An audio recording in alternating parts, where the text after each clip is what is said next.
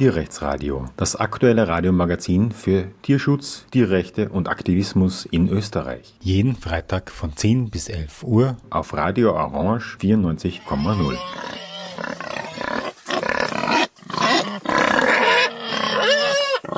Ja, hallo und willkommen zum Tierrechtsradio. Unser Thema heute ist Pelz, Tierpelz. Pelz aus Pelzfarmen und Pelz aus Fallenfang.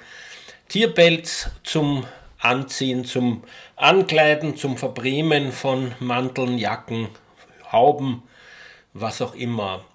Dieser Tierpelz war eine der ersten Themen im Tierschutz. Und in Österreich ist es ähm, in 1988 so richtig losgegangen. Damals ist der Pelzhandel um 90 Prozent eingebrochen und es gab eine riesen Demo von etwa 200 Kirschnern und Kirschnerinnen am Stephansplatz pro Pelz und gegen Tierschutz. In den 1990er Jahren wurde dann äh, tatsächlich äh, analysiert, wie viele Pelzfarmen es in Österreich gibt. Es wurden, glaube ich, im Jahr 1994 43 gefunden. Und in den 1990er Jahren hat dann eine sehr, sehr konsequente Kampagne gegen äh, Pelzhandel und Pelzfarmen in Österreich begonnen. Es gab eine Reihe von Aktionen auf und in Pelzfarmen, Besetzungen, Dachbesetzungen, Tierbefreiungen gab es auch. Und ab 1997 äh, tägliche Dauerdemos vor den verschiedensten Pelzgeschäften in Wien. In den 1990er Jahren gab es, glaube ich, noch 370 Pelzgeschäfte. Und äh, das war also wirklich eine Zeit, wo der Pelz noch ziemlich in war. Ja, und dann ist es gelungen, damals war Tierschutz noch Landessache, ein Bundesland nach dem anderen zu überzeugen, aus dem Pelzhandel auszusteigen. Es gab in Salzburg und im Burgenland und in Kärnten ein, äh, zwar kein Verbot von Pelzfarmen, aber die Pelzfarmen wurden so drastisch eingeschränkt, nämlich es wurde vorausgesetzt, dass Fuchspelzfarmen einen Naturboden bieten müssen, in dem sich die Füchse eingraben können und Mink- oder Nerzpelzfarmen mussten ein Schwimmwasser bieten und das konnten die kommerziellen Farmen nicht. Und ähm, deswegen äh, sind dort überall die Pelzfarmen eigentlich geschlossen worden. Es gab in Österreich kaum so riesengroße, aber es gab sehr, sehr viele kleine Pelzfarmen. Man kann auch ähm, Pelzzeitschriften, habe ich gesehen, aus den frühen 19, äh, frühen 20. Jahrhundert, 1910, 1915er Jahre, wo in sehr vielen Orten winzige Pelzfarmen in Österreich begonnen haben, ähm, diese Tiere im Käfigen zu halten. Und das ist dann eben durchgegangen bis 1998. Und da hat dann Niederösterreich als letztes Bundesland noch drei Pelzfarmen gehabt, wollte partout nicht ein Pelzfarmverbot erlassen. Und ähm, es gab dann noch in Franzens, in Zwettl und in ähm, Au bei Heidenreichstein Pelzfarmen und letztlich durch eine Besetzung des Büros des damaligen Landeshauptmanns Erwin Bröll konnte ein Pelzfarmverbot erreicht werden. Das ist dann im Februar erlassen worden mit einer neunmonatigen Übergangsfrist und am 30. November 1998 ist die letzte Pelzfarm Österreichs aufgelöst worden. Ähm, das ist jetzt genau 25 Jahre her. Wir haben also ein 25-jähriges Pelzfarmende und man kann es eigentlich auch Pelzfarmverbot nennen, weil es wie gesagt nach allen praktischen Ansprüchen ist das letztlich ein gesetzliches Verbot gewesen. Das absolute Verbot ist dann erst 2005 mit dem Bundestierschutzgesetz gekommen. Bis dahin war ja Tierschutz Landessache. Eine Reihe von anderen Ländern haben dann auch dieses Pelzfarmverbot aufgegriffen und die ersten waren 2004 England mit Wales, ähm, Schottland und Nordirland. Ähm, und die haben sogar explizit aus Österreich Informationen wollen, wie dieses Pelzfarmverbot hierzulande gelautet hat und ob ähm, da äh, Kompensationszahlungen geleistet wurden, was nämlich de facto in Österreich der Fall war.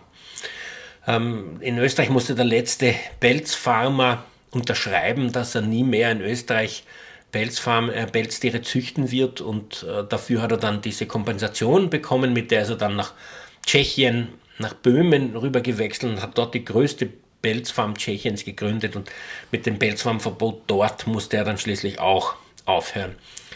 In den ähm, 1998, 99er Jahren sind wir dann in die osteuropäischen Pelzfarmen gegangen, um dort zu filmen, wie es ausschaut. Das war eben naheliegend, weil die in der Nähe waren. und weil dort keine Diktaturen mehr geherrscht haben und so konnte das dokumentiert werden mit der Hilfe von lokalen äh, Tierschutzorganisationen.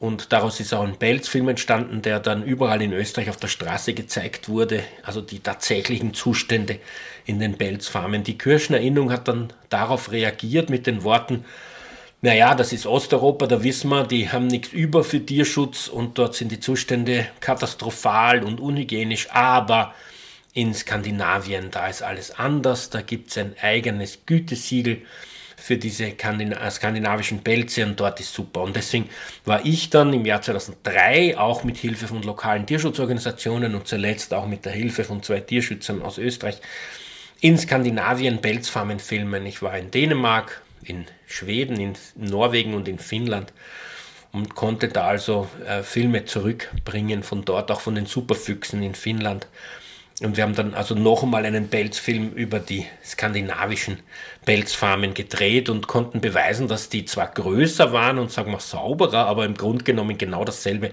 genau dieselben Käfigdimensionen, typisch für einen Nerz, einen gehaltenen Nerz, waren das 30 mal 90 Zentimeter, wobei zwei Tiere in dieser Größe des Käfigs, das ist also die Grundfläche eines reinen ähm, Drahtgitterkäfigs, gehalten wurden. Zwei Tier, Tiere, meistens ein Bruder und eine Schwester, weil die also am ehesten in der Lage waren, auf so wenig Platz tatsächlich sich nicht gegenseitig tot zu beißen. Das sind ja Tiere, die eigentlich äh, territorial sind und ähm, NahrungskonkurrentInnen einfach töten.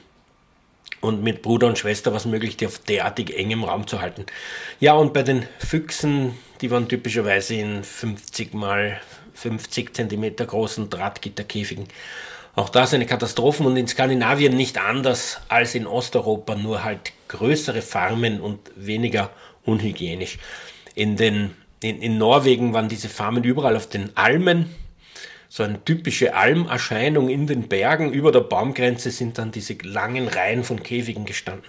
Ja, und Finnland ist bis heute, muss man sagen, ein, also wahrscheinlich das Zentrum des Pelzhandels in Europa und ich glaube, was Fuchspelz betrifft, waren sie auch immer weltweit führend. Das macht dort die schwedische Minderheit in Nordwestfinnland. Ja, ähm, gleichzeitig mit dem Pelzfarmverbot in Österreich äh, gab es natürlich weiter Kampagnen gegen Pelzgeschäfte, aber dann ist man umgestiegen und es sind sehr viele ausgestiegen und haben aufgehört, ähm, Pelz zu verkaufen. Äh, sicher auch, weil ihnen die Kunden und Kundinnen davongelaufen sind. Und dann ist man übergegangen in Österreich auf die großen Kleiderketten sich zu konzentrieren. Da war ähm, H&M und dann C&D, äh, äh, die, äh, die also C&A meine ich, die äh, also Bells verkauft haben und die dann relativ flott eigentlich ausgestiegen sind. Und 2006 dann die Kampagne gegen Kleiderbauer, die zu der großen Repression in Österreich und zum Tierschutzprozess geführt hat. Da wurde dann eine eigene äh, Tierschutz-Sonderkommission gegründet, die also insbesondere auch wegen Kleiderbau, aber sicher nicht nur, weil die Ermittlungen der Staatsanwaltschaft in der Neustadt haben schon vor der Kleiderbauer-Kampagne begonnen. Aber jedenfalls auch und vorrangig, zumindest was die Öffentlichkeit betrifft, vorrangig äh, die Kampagne gegen Kleiderbauer betroffen hat. Und äh, da gab es dann sogar 2007 ein absolutes Verbot, vor belzführenden Geschäften zu demonstrieren. Das muss man sich mal vorstellen. In einer Demokratie mit dem Demonstrationsrecht gibt es ein derartiges Verbot. Aber das hat sich dann mit dem Freispruch 2011 beruhigt und seitdem kann man wieder vor belzführenden Geschäften in Österreich demonstrieren und tatsächlich geschieht das auch heute wieder. Unser heutiges Thema ist Pelz und das nicht von ungefähr, weil ja die, der, der Großteil des Pelz immer traditionell in der Weihnachtszeit verkauft wurde und weil wir beim, mit dem 30. November 2023 das 25-jährige Jubiläum des Pelzfarmverbots in Österreich feiern. Und ich spreche mit dem Georg, einem Pelzcampaigner aus Wien, Langzeit-Pelzcampaigner. Hallo und willkommen im Direktsradio. Hallo Martin, schön, dass ich dabei sein darf. So schnell wird man zum Langzeitcampaigner. Das ist arg. naja, sind ja schon zehn Jahre oder so. Ich weiß nicht genau. Ja, das stimmt tatsächlich. Gut, zehn Jahre ist schon fast ähm, ein Drittel oder fast die Hälfte, muss man eigentlich sagen, der Zeit seit dem Pelzfarmverbot. Okay, dann ähm, gleich die Frage. Ich meine, Es kam ein Pelz vom Verbot, es kam äh, die Zeit, wo eine Reihe von großen Supermarktketten, also nicht Supermarkt, äh, Kleidungsketten ausgestiegen sind. Es sind ja die Pelzgeschäfte irrsinnig zurückgegangen. Ich erinnere mich, in der Mitte der 90er Jahre hat ja fast jede Frau auf der Straße, zumindest in der inneren Stadt in Wien, einen Vollpelzmantel getragen, also wirklich fast jede mhm. Frau. Und ich erinnere mich so vage, dass es 370 Pelz, reine Pelzgeschäfte gegeben hat, also noch vor 30 Jahren. Wie ist das heute? Wie steht das heute mit dem Pelzhandel in Wien und mit der Kampagne dagegen? Ja, heute ist es ganz anders. Heute ist es oft so, dass man quasi selbst, wenn man jetzt sagt, okay, ich möchte gegen Pelz demonstrieren, wird es immer schwieriger, Ziele zu finden, weil was es noch gibt, es gibt noch zwei Dinge hauptsächlich. Das sind eben reine Pelzgeschäfte, reine Küchenereien, wo es natürlich schwierig ist. Da hofft man einfach, dass die irgendwann aufhören. Und dann gibt es halt viele so in diesem Ramsch-Segment. Das sind oft äh, Geschäfte, die haben gar keinen Namen, sondern die sind einfach irgendwo eingemietet in irgendwelchen Leerständen oder auf Märkten und verschleudern dort einfach so billige Hauben mit Echtpelzbommeln oder billige Jacken mit, mit Krägen. Also ich glaube, das sind so die zwei Hauptdinge, mit denen man sich herumschlägt. Da gibt es noch ein paar inhabergeführte Geschäfte. Ich meine, Kleiderbauer gibt es leider immer noch, dass sie Pelz verkaufen. Hämmerle ist es leider auch immer noch so, dass sie Pelz verkaufen. Und jetzt in Wien ist Bortolotti ein Thema, also tatsächlich ein, eine Eisdiele, ein Eissalon, die vermieten im Winter eine ihrer Filialen an einen Händler, einen Pelzhändler, der dort irrsinnig viele Pelzbommelhauben und Pelzkragenjacken verkauft. Und der ist jetzt von, von mir eigentlich das Hauptziel in diesem Winter. Also mein Ziel für diesen Winter ist, dass die damit aufhören, weil ich denke mir, es muss doch möglich sein, dass eine Marke wie Bortolotti damit aufhört, das unterzuvermieten an einen Pelzhändler. Ja, was sagen die denn, wenn man sie fragt? Die sagen, dieser Mieter hat immer brav seine Miete bezahlt und solange sie mir keine Mieter finden, mir mehr zahlt, dann können sie sich quasi brausen gehen und es ist mir völlig egal, was sie sagen. Das war das Statement letztes Jahr. Heuer war es so, dass sie gesagt haben, hm, wir können leider nicht beeinflussen, was der verkauft. Aber dann ein, zwei Tage später hat es dann geheißen, ja, wir werden schauen, dass es nächstes Jahr nicht mehr so ist. Das Personal hat halt leider auch gelogen und hat zuerst gesagt, das ist gar kein Echtpelz. Dann haben sie gesagt, das ist nur ganz wenig Echtpelz. Aber es kommen immer wieder neue Teile dazu.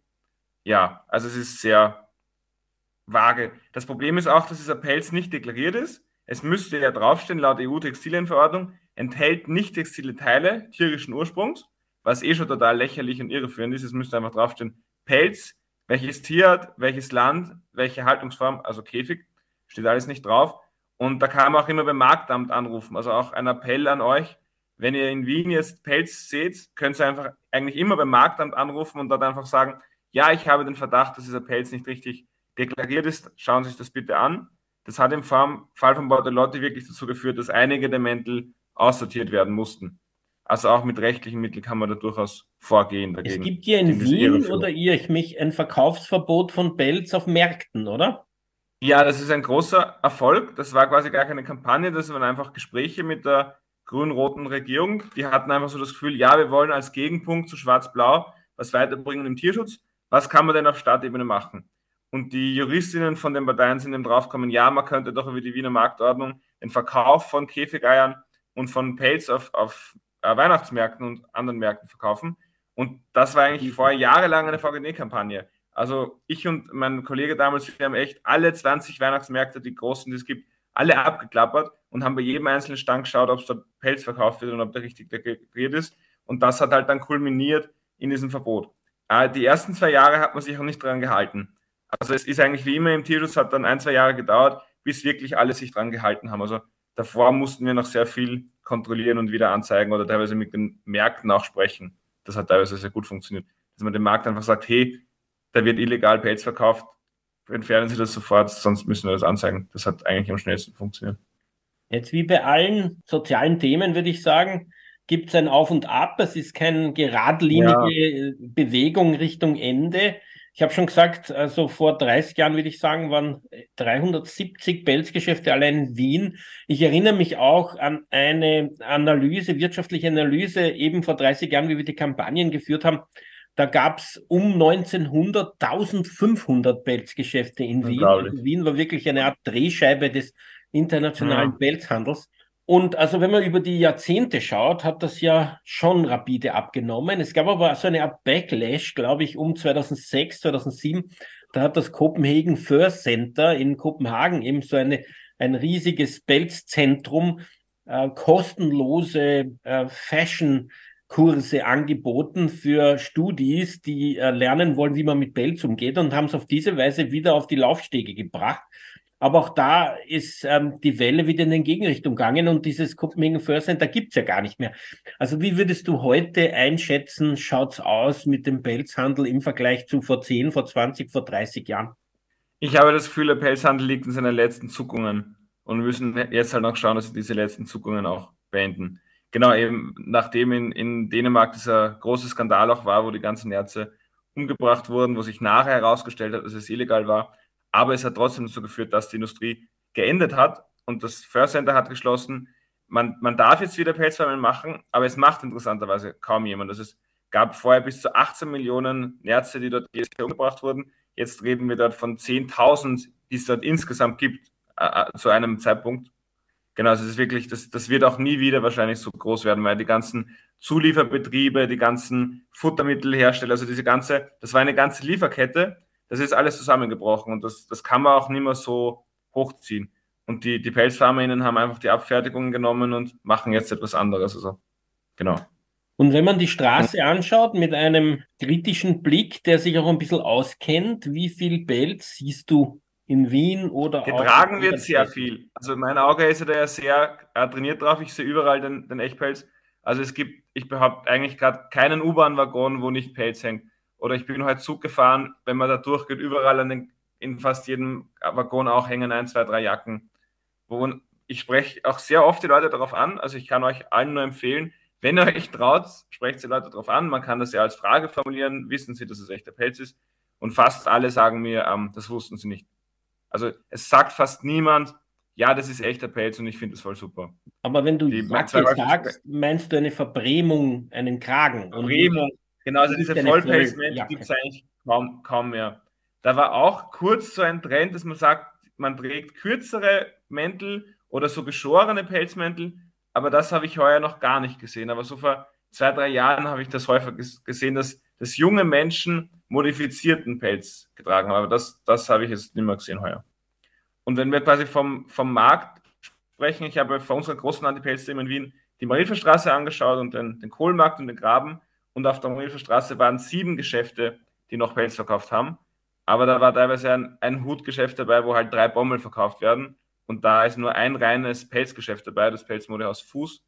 Aber selbst die haben die ganze Auslage schon voller Kunstpelz. Also scheinbar im Jahr 2023 selbst ein Kürschner verkauft scheinbar schon jede Menge Kunstpelz. Also ich weiß nicht, wie das damals war, Martin, aber haben damals die Kürschner Kunstpelz verkauft vor 20, 30 Jahren? Naja, die haben es nicht.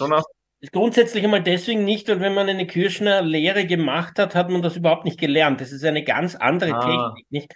Also ja. das Zusammennähen dieser Rohtierpelze oder das Verbringen solcher Kunstfasern in, in einen Stoffuntergrund ist eine ganz, ganz andere. Das ist ja mehr wie Perücken machen, habe ich mir sagen lassen, oder? Ja, ja, genau, genau, genau.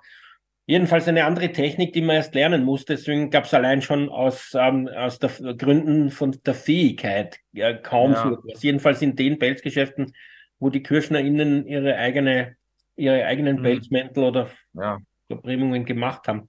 Stichwort große Pelzdemo, wie war die? Die war super. Also wir waren 250 Menschen und sind eben die, ja, die großen Einkaufsstraßen herummarschiert. Die Polizei war diesmal weniger aggressiv als früher. Ich kann mich noch erinnern, vor zehn Jahren haben sie einfach so Ketten gebildet vor jedem Pelzgeschäft und haben sich, haben sich dort wirklich so davor gestellt, so absperren. Das haben sie heuer zum Beispiel nicht mehr gemacht. Also scheinbar sieht man auch dieses, diese angebliche Gefahr, die es ja eh nie gab, die von Tierschützern ausgehen würde, die, die gab es nicht mehr. Und was ich auch merke, dadurch, dass das Thema immer mehr in den Hintergrund rückt, wissen die Leute auch immer weniger darüber. Also auch die Tierschutzbewegung wissen immer weniger. Also viele haben mir nachher gesagt, ja, sie wussten gar nicht, wie die Nerze umgebracht werden, sie wussten gar nicht, wie die eigentlich leben. Also das war vielleicht auch wichtig, dieses Grundwissen dazu im, am Leben zu halten. Ja, Pelz ist ja ein Thema, das eines der ersten im Tierschutz war. Ich erinnere ja. mich an Brigitte Bardot in den 1970er Jahren, sozusagen die ersten Farbbilder im Fernsehen und man sieht Brigitte Bardot auf Eisschollen neben Babyrobben in Kanada liegen und sich darüber mhm. eben beschweren, dass die getötet werden, um einen so einen Softpelz zu verkaufen. Ähm, und es ist äh, ja auch eines der großen Erfolge, muss man sagen. Jetzt äh, ist aber der Erfolg äh, sozusagen der Bewegung zu Kopf gestiegen und es ist zu einem Randthema geworden. Aber es gibt trotzdem noch 250 Menschen, die da mitgehen. Also es, es klingt das, ähm, das Engagement eigentlich nicht ab, oder wie? Genau, und ich, ich bin zu einer Phase äh, dazu gekommen, wo noch sehr viel passiert ist. Dann war eine Zeit relativ wenig und jetzt gibt es wieder mehr. Also wir machen jetzt von Bortolotti jede Woche in Wien eine, eine Anti-Pelz-Demo und von Max Mara im, am Graben gibt es auch zweiwöchentlich von unabhängigen Aktivistinnen also nicht von einer größeren äh, Vereinigung, gibt es auch einen Anti-Pelz-Protest. Also es gibt es jede Woche Demonstrationen wieder in Wien zum Thema Pelz, was in den letzten Jahren nicht mehr so war, muss man sagen. Es gab sogar ein Verbot in Wien vor pelzführenden Geschäften zu demonstrieren, erinnere ich mich, im Jahr 2007. Das war also zur Zeit, wo es schon zur Tierschutzkausa gegangen ist und diese Soko Tierschutz, die sich auch ein bisschen Soko Pelz oder Soko Kleiderbauer eben als Kleidung, oder, ja. die Pelz verkauft genannt hat, die haben ja diese Repression eingeleitet, übrigens auch äh, den Befehl erteilt an alle Polizeikräfte bei großen Demos wie den Pelz-Demos martialisch aufzutreten, um die DemonstrantInnen, nämlich aus der Tierrechtsszene, in ein radikales Eck zu stellen in den Augen der Gesellschaft. Also da gibt es ein ein, tatsächlich einen Aktenteil, wo das praktisch genauso wörtlich formuliert ist. Eine Repression dieser Art gibt es heute nicht mehr, oder? Glaube ich persönlich war noch dabei beim allerletzten Fall vor Turek, wo eben ein Aktivist da völlig willkürlich festgenommen wurde. Das, das erinnert mich noch an die Geschichten, die du erzählst. Aber sonst hat sich das irgendwie beruhigt. Das war das allerletzte Mal. Und der Kleiderbau hatte dann so eine lustige Taktik, eben, dass sie, das ist wirklich so absurd, Sie haben vor ihrer Filiale, dort wo jahrelang demonstriert wurde, haben sie auf einmal einen Gastgarten errichtet, der zufällig dort war, wo immer die Demo war. Aber wozu braucht ein Bekleidungsgeschäft einen Gastgarten und der wurde nie verwendet? Das war nur eine Methode, um den Stand direkt davor wegzubringen. Aber dann hat sich der Stand einfach zwischen diesem Gastgarten und einem Baum eingequetscht. Also das hat ihnen nicht wirklich geholfen und jetzt gibt es auch diesen Gastgarten wieder nicht mehr. Oder der, der Turek hat Demos angemeldet, Platzhalter-Demos, damit wir nicht demonstrieren können. Dann haben wir aber einfach vor anderen Filialen demonstriert und Turek ist es auch pelzfrei. Also so Tricks habe ich schon noch mitbekommen, aber keine, keine Repression mehr. Auch, auch die Polizei ist jetzt auch gar nicht mehr dabei bei den Pelzdemos. Ich weiß noch, in den ersten Jahren war die Polizei eigentlich wirklich von Anfang bis Ende flächendeckend bei den Anti-Pelzdemos dabei. Im Jahr 1980, also bei den kleinen jetzt. Im Jahr 1988 gab es noch eine große Kirschner Demo gegen Tierschutz am, am Wiener Stephansplatz, aber wirklich ungefähr 200 Kirschner und deren SympathisantInnen haben sich auf den äh, Wiener Stephansplatz gestellt und protestiert gegen den Tierschutz, der was gegen dieses heilige ähm, und in Österreich so traditionelle Handwerk ähm, vorgeht und damit irgendwie die Tradition und auch den Wirtschaftsstandort Österreich gefährdet. Heute gibt's die Grey Fox Austria. Was ist denn das? Genau, es gibt den Red Fox Austria Award, also Rotfuchs Österreich Award. Da haben sich zwei Tierausbeutungsbranchen zusammengetan, nämlich die Jagdverbände und eben die Kirschnerinnung. Und die wollen quasi jetzt jedes Jahr küren sie Preise für den angeblich schönsten äh, Rotfuchspelz, Rotfuchskleidungsstück Österreichs. Und es ist, es ist wirklich sehr geschmacklose Kleidung, muss ich sagen. Und es soll halt den Leuten eingeredet werden, die Füchse müssen ja sowieso umgebracht werden und dann kann man sie ja verwerten. Was ja in Wahrheit dahinter steckt, dass man sie natürlich nicht umbringen muss, dass es völlig unnötig ist. Aber wenn sie mal genutzt werden, ist es wahrscheinlich schwieriger, das wegzubringen, weil dann ist es ja auch ein Wirtschaftsfaktor. Also man versucht dort künstlich einen, einen Grund für die Fuchsjagd zu bekommen oder versucht die Fuchsjagd dadurch mehr noch einzuzementieren. Jetzt der Rückblick. Was ich interessant finde, es gibt auch Kirschen, die, die jetzt schon sagen, also der Chef auch der Kirscheninnung, der Herr Slat, gesagt auch, ja, er findet auch, Fuchspelz aus Pelzfarmen ist, ist auch Tierquälerei das war wahrscheinlich undenkbar, dass ein Kirschner das vor 20, 25 Jahren sagt, sowas. Ja, ich denke mir sogar der Herr Slatki, der ja alt genug ist, um damals noch aktiv, schon aktiv ja, zu sein. Der, der war wahrscheinlich das, dabei bei diesem Thema. Naja, das ist einfach in die Defensive gedrängt. Aber ich meine, ja. 30 Jahren überall Pelzmäntel, heute sagst du immerhin noch Pelzkriegen in jedem Zugabteil. Naja, Ja. Ähm, es ist äh, ganz stark zurückgegangen. Also der größte Einbruch war 1988 im Pelzhandel. Da ist von um, um 90 Prozent zurückgegangen, weil plötzlich das so publik wurde und die Leute sich das nicht mehr mhm. kaufen wollten. Aber sie hatten den Pelz natürlich noch. Deswegen gab es in den 90er Jahren noch so irrsinnig viele Menschen, vor allem Frauen, ja. ältere bürgerliche Frauen, die diese Vollpelzmäntel getragen haben. Übrigens fällt mir gerade ein, kürzlich war ich mit meinen zwei Kindern in einer Filiale von einem Supermarkt und wurde von einer äh, Kirschnerin, die ich noch erkannt habe von den früheren Pelzdemos, uraggressiv angepöbelt. Und sie hat gerufen, Achtung, der radikale Tierschützer Balluch ist da, der zündet gleich was an. Meine Töchter mich gefragt, was ist los mit der? Wer ist das? Was, warum schreit die? Warum? Ja, die hat offensichtlich noch ein paar so Rachegedanken. Ich weiß natürlich auch nicht, ob sie noch ja, ein Weltgeschäft führt, aber ich kann mich noch definitiv an die Zeit erinnern, wo wir demonstriert haben und die so herumgesprungen ist und sich ärgert. Aber wenn, wenn du jetzt das alles so Revue passieren lässt von den 1988 Kirchner Demo, vom Einbruch des Pelzhandels zur selben Zeit, über die 90er Jahre, die zum Pelzfarmverbot in Österreich geführt haben, die 2000er Jahre Pelzfarmverbote woanders, den Backlash über das Copenhagen First Center, die Supermarkt, also die Handelskettenkampagnen, internationale Kampagnen, große äh, Polizeirepression in vielen Ländern, die unter anderem auch mit den Belz-Kampagnen zu tun hatten.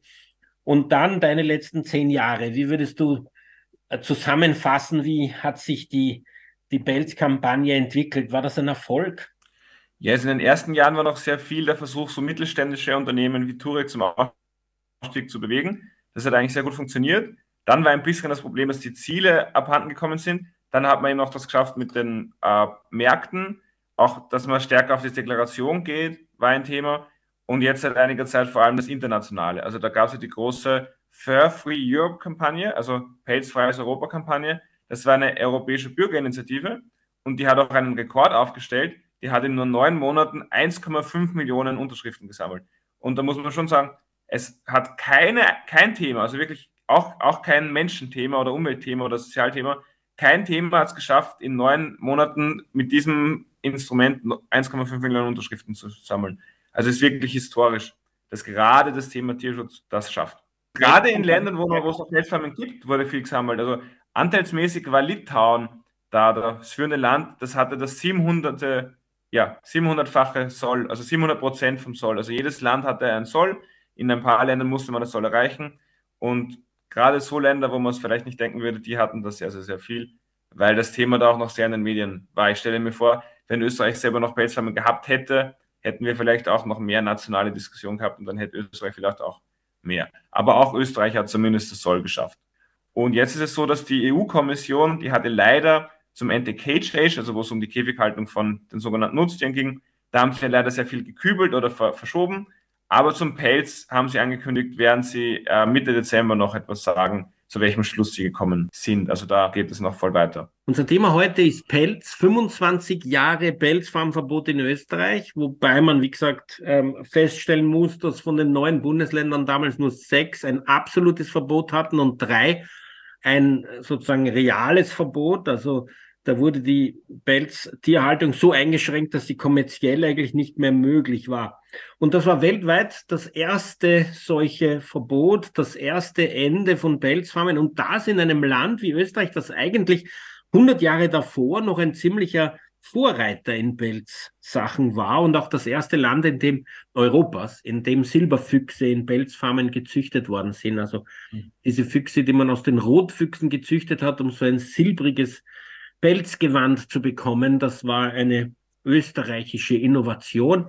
Und dieses Land hat dann tatsächlich als erstes der Welt 100 Jahre drauf ein Pelzfarmverbot erlassen, das dann im Jahr 2005 im Bundestierschutzgesetz zu einem absoluten Verbot wurde.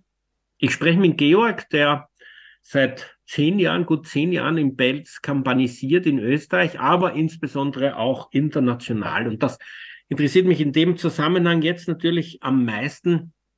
Ähm, ja. Du hast vorhin erzählt, dass es diese EBI, Europäische Bürgerinneninitiative, gegeben hat. Sagen Sie mal kurz, was das ist. Ähm, du hast gesagt, 1,5 Millionen Menschen haben das unterschrieben, damit sozusagen einen Rekord aufgestellt. Es ist ja sowas wie ein Volksbegehren auf EU-Ebene, nicht? Genau, so wie zum Beispiel gerade das auf Österreich-Ebene das Volksbegehren für Bundesjagdgesetz gibt, kann man das auch auf EU-Ebene machen. Und es läuft eben so, man reicht ein, dann hat man ein Jahr Zeit, eine Million Unterschriften zu sammeln und dann muss sich die EU-Kommission, also quasi die Regierung der Europäischen Union, muss sich damit beschäftigen. Und dann ist es de facto meistens so, dass das Parlament auch eine Abstimmung darüber hält. Und das ist ja eben einfach ein sehr wichtiges Stimmungsbild. Und dann geht es in einen sogenannten Trilog. Also das ist quasi zwischen der Kommission, der EU-Regierung, dem EU-Parlament und dann dem Rat, wo quasi die einzelnen Mitgliedstaaten noch stärker vertreten sind. Und in diesem Trilog wird dann das fertige Gesetz ausgearbeitet. Und das Interessante oder das Erschütternde ist, es gibt es diese EBI, Europäische Bürgerinitiative, schon fast ein Jahrzehnt, aber es wurde noch nie eine Forderung von diesen EBIs umgesetzt. Also es gab schon circa zehn erfolgreiche, davon waren drei, vier schon zum Thema Tierschutz, aber bis jetzt wurde noch nichts umgesetzt. Das heißt, diese EBI zum Thema Pelz können tatsächlich die erste sein, die wirklich im Sinne der Initiatorinnen umgesetzt wird. Volksbegehren sind ja auch in Österreich nicht gerade erfolgreich. Und es ja. laufen mittlerweile auch sehr viele. For Free Europe waren diejenigen, die diese EBI auf EU-Ebene in Gang gesetzt haben. Wer ist das eigentlich? Haben die sich extra für diese EBI gegründet? Äh, Im Prinzip war die Trägerorganisation die Eurogroup for Animals, also quasi die, salopp gesagt, die EU-Lobby des Tierschutzes, wo der VGD ja gar kein Mitglied ist, aber sie haben uns eben kontaktiert und meinten, wir sind quasi ein strategischer Partner für Österreich und von strategischer Bedeutung als VGT und deshalb wollten sie unbedingt, dass wir dabei sind. Also wir, wir waren quasi im, im engen Kreis der Kerninitiatorinnen dabei, auch wegen unserer historischen Bedeutung wahrscheinlich und haben auch alle Materialien bekommen. Also es gab, das war wahrscheinlich auch ein Erfolg, dass quasi zentral Sujets erstellt wurden und jedes Land konnte dann diese Sujets übernehmen. Und so war diese Kampagne in jedem Land wiedererkennbar und man, es, man hat halt mit sehr wenig Aufwand mitmachen können. Also es war sehr gut reproduzierbar. Welche Länder haben das betrieben in erster Linie?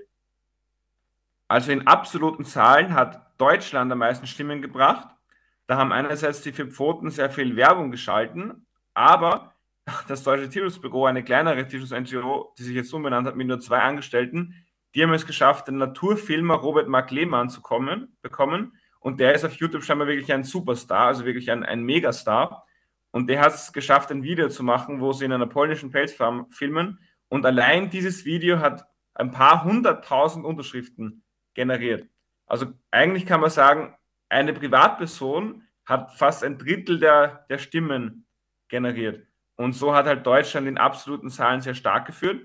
Und in relativen Zahlen waren es äh, skandinavische und baltische Länder, die da viel gebracht haben. Also zum Beispiel in, in, Litauen haben sie das Siebenfache vom Soll geschafft, aber auch in Finnland haben sie das Fünffache vom Soll geschafft. Das sind beides Länder mit noch aktiven Pelzfarmen und wo es noch kein, zum Zeitpunkt zumindest, kein Pelzfarmverbot gab. Und ich glaube, da haben wirklich die Tierschutzbewegungen dort das zu ihrer Hauptkampagne gemacht.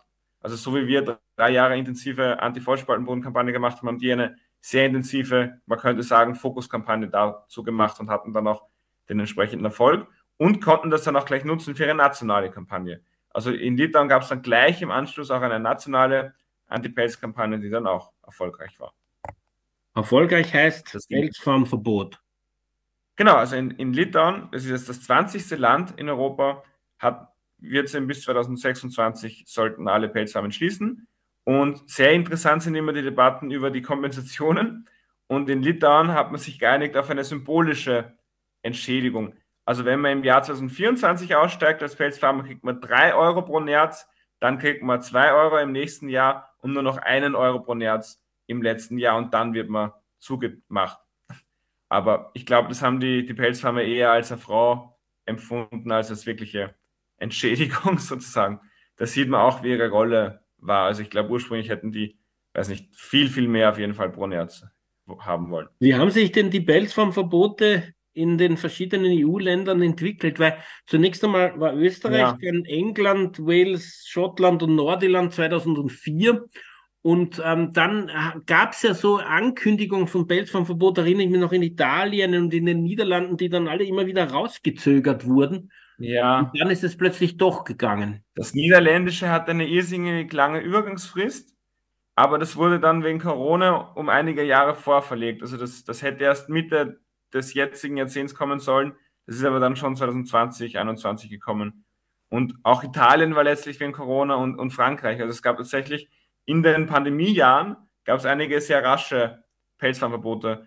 Oder zum Beispiel Ungarn, trotz Orban-Regime kann man sagen, hat auch ein symbolisches Pelz äh, Nerzfarmverbot beschlossen. Es gab dort keine, aber scheinbar gab es dort die Angst, dass dort Investoren kommen aus anderen Ländern und da habe einfach gesagt, nein, bevor die kommen, macht man da auch ein, ein Verbot. Genau, und, und Litauen war immer eine, eine sehr erfolgreiche Kampagne. In Lettland gab es auch eine Kampagne, ja.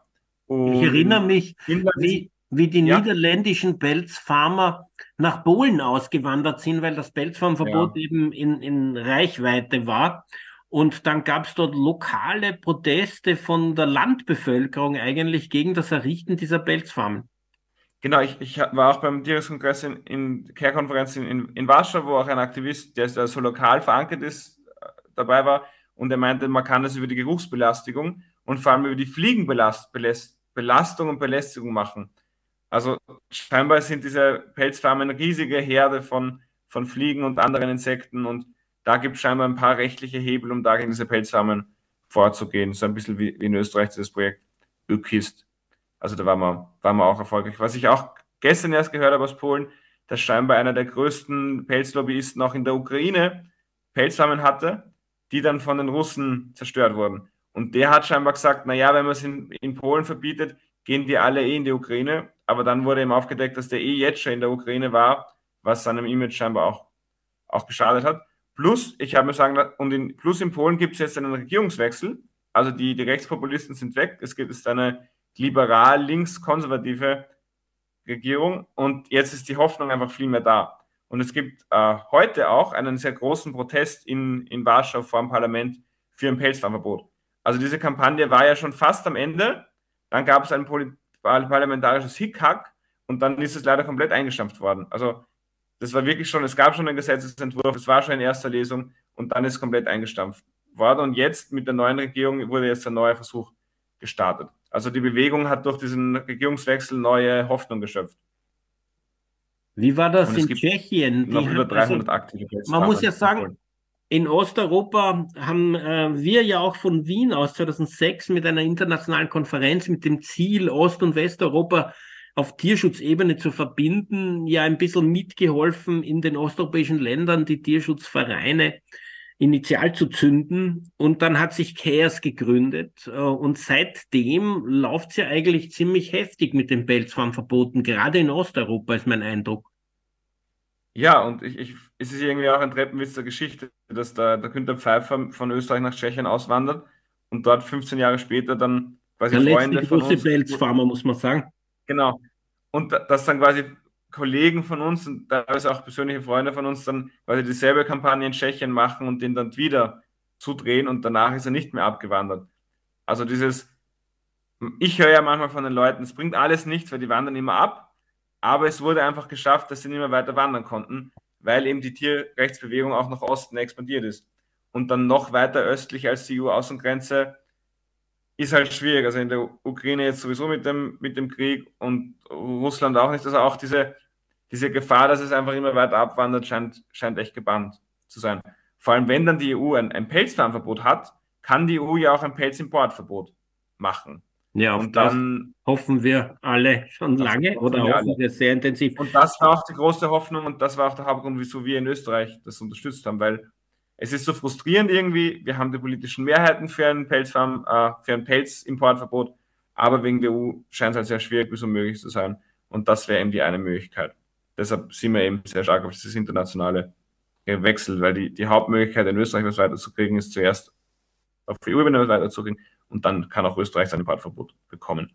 Ich wollte jetzt und noch eine. Nach Tschechien folgte dann die Slowakei, da war das auch recht rasch und da war das sehr stark im nach tschechischen Vorbild und weil er gerade die Slowakei, die Tschechien immer als Vorbild nimmt politisch, hat denen das sehr geholfen, dass quasi im, im Nachbarland, im Bruderland sozusagen auch schon ein Pelzfarmverbot ich wollte ja. eine lustige Anekdote über die ja. Pelzfarm in Heidenreichstein, auch bei Heidenreichstein ja. erzählen. Diese letzte große Pelzfarm, du hast den Namen des, Namen des Pelzfarmers genannt.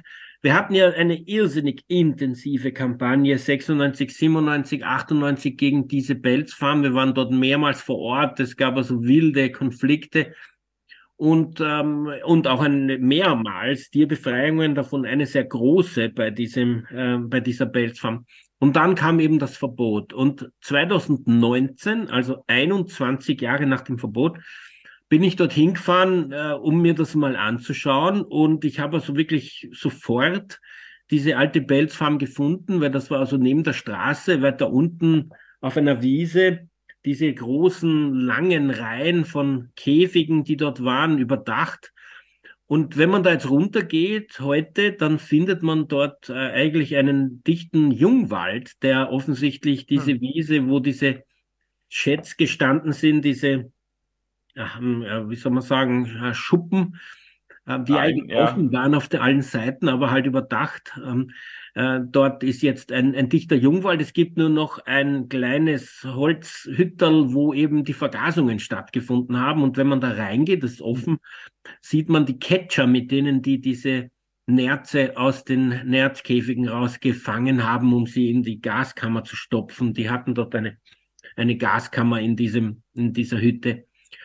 Und am Ende dieser ganzen ähm, Anlage war eine ziemlich große, noble Villa. Und die steht auch heute noch. Sie schaut ein bisschen jetzt alt und, und ähm, ja, abgekämpft aus. Und auf dem Bankerl vor dieser Villa ist eine alte Frau gesessen. Und ich bin zu ihr gegangen und habe sie so angesprochen, mit ihr geredet, ob da nicht eine Pelzfarm war früher. Und dann hat sich herausgestellt, sie ist die Frau von diesem Pelzfarmer. Und sie hm. sitzt dort und lebt dort noch und, ähm, und hat erzählt, wie da diese, sie hat sie eher negativ bewertet, die Tierschützer und Tierschützerinnen da eben diese Kampagne gemacht haben und dann ist ihr Mann nach Böhmen gegangen und sie ist offenbar dort geblieben. Also das war irgendwie auch eine Art Familientragödie, das Ganze, wie sich das dann entwickelt hat. Ich meine, die neue Pelzfarm von ihm ist ja nicht so weit weg, weil Heidenreichstein ja ziemlich an der tschechischen Grenze ist, aber offensichtlich ja. ist er mit dem Geld, das er da erhalten hat von der Landesregierung, von der niederösterreichischen als Kompensationszahlung ist er über die Grenze, um dort wahrscheinlich mit den vorhandenen Nerzen von ihm die größte Nerzfarm Tschechiens zu gründen, nicht? Und leider konnte er die gute 20 Jahre weiterführen, bevor ihn das Schicksal ein zweites Mal ereilt hat. es gibt übrigens auch in Franzens noch die Belzfarm, die dort gestanden ist. Es gibt viele Pelzfarmen nicht mehr. Also zwischen Mattersburg und Eisenstadt war, wenn man von Mattersburg Richtung Eisenstadt war, rechts an der Straße unten auf der Wiese ein, auch eine Pelzfarm, auf deren Dach wir mal gesessen sind.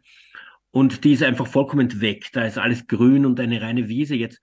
Aber in Franzens stehen diese Hallen, diese Schuppen stehen dort noch eins zu eins wie damals. Äh, auch wenn man sich so ein Google Maps Bild vom Satelliten anschaut, schaut das völlig aus wie eine Pelzfarm. Es sind wirklich genau dieselben Hallen, wie sie es immer waren, nur die sind offen, man kann jetzt reingehen und es ist einfach ein, ein, ein Abstellkammerl mit lauter Müll, aber man sieht noch an den Wänden schwarz eingedrückt in die Wand die Gitterstäbe, diese Gitter von, von den Drahtgitterkäfigen, diese äh, kleinen Gitterkacheln sieht man dort ähm, schwarz an der Wand, weil dort diese ganzen Käfigereien gestanden sind.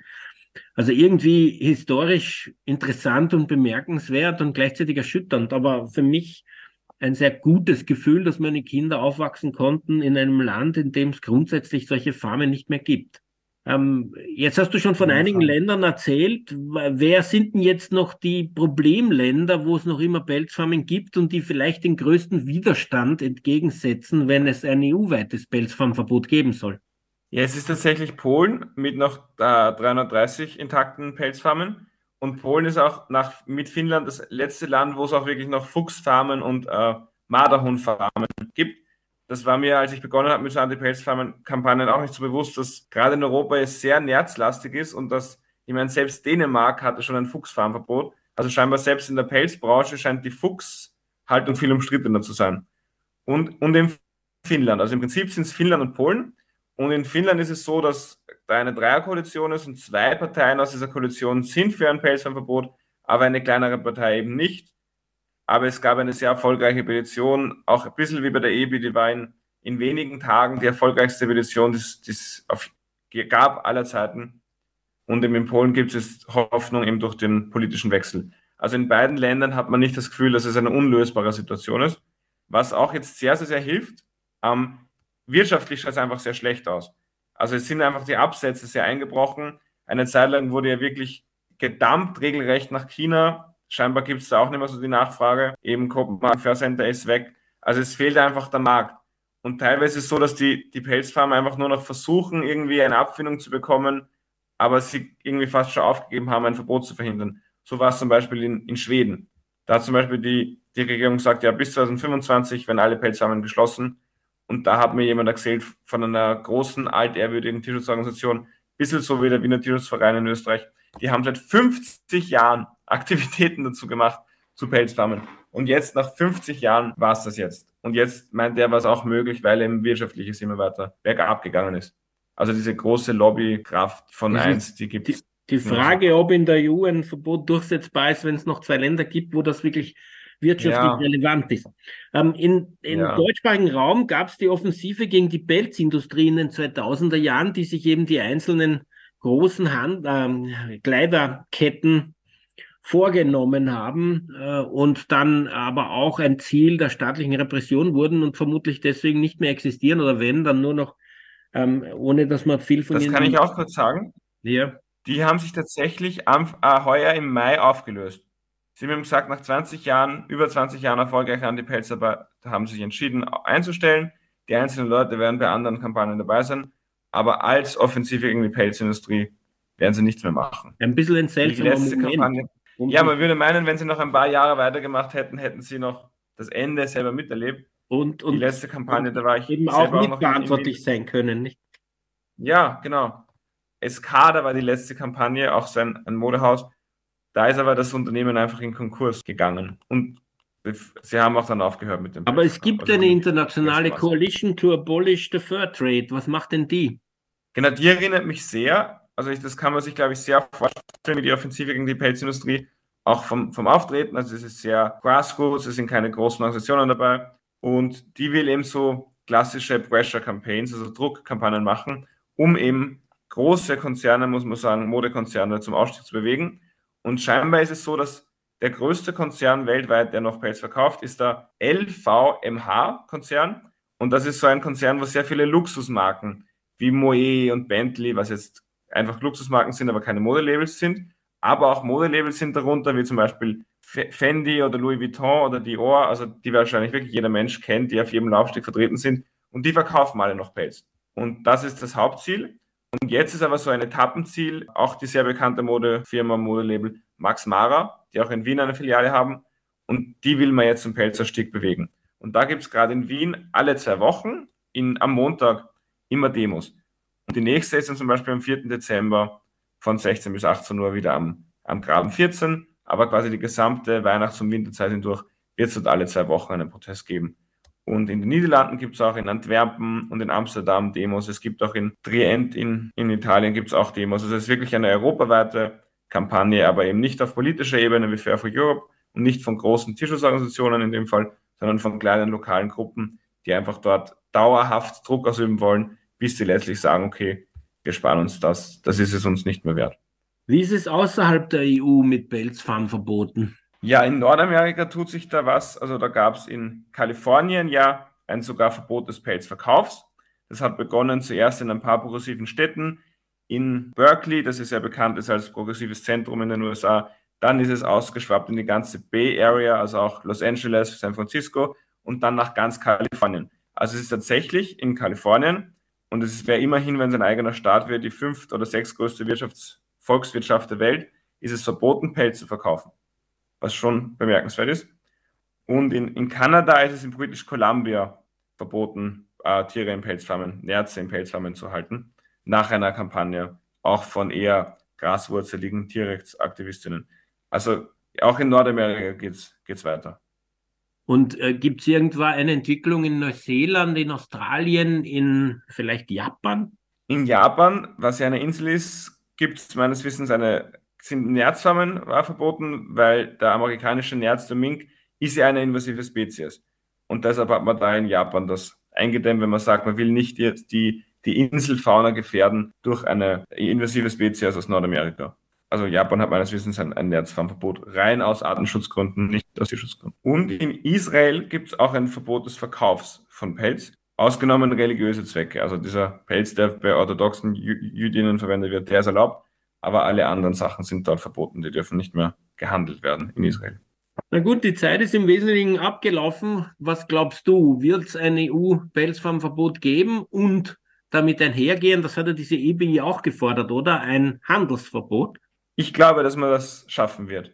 Also ich glaube, alle, alle spätestens 2030 werden die allerletzten Übergangsfristen ablaufen. Und ja, dann wird das Handelsverbot kommen. Also daran glaube ich ganz fest. Und die allerletzten Geschäfte werden wir in den nächsten Jahren in Österreich auch dazu be bewegen können, da auszusteigen. Da bin ich echt überzeugt davon. Weil einfach wirtschaftlich nichts mehr dahinter steht. Also auch lobbymäßig kommt da nicht mehr, nicht mehr viel, muss man sagen. Also das ganze Spielfeld ist, ist völlig anders wie noch vor, vor einigen Jahren. Okay, vielen Dank für die Zeit und für deine Energie in dieser Sache. Für die Sendung verantwortlich Martin Ballm.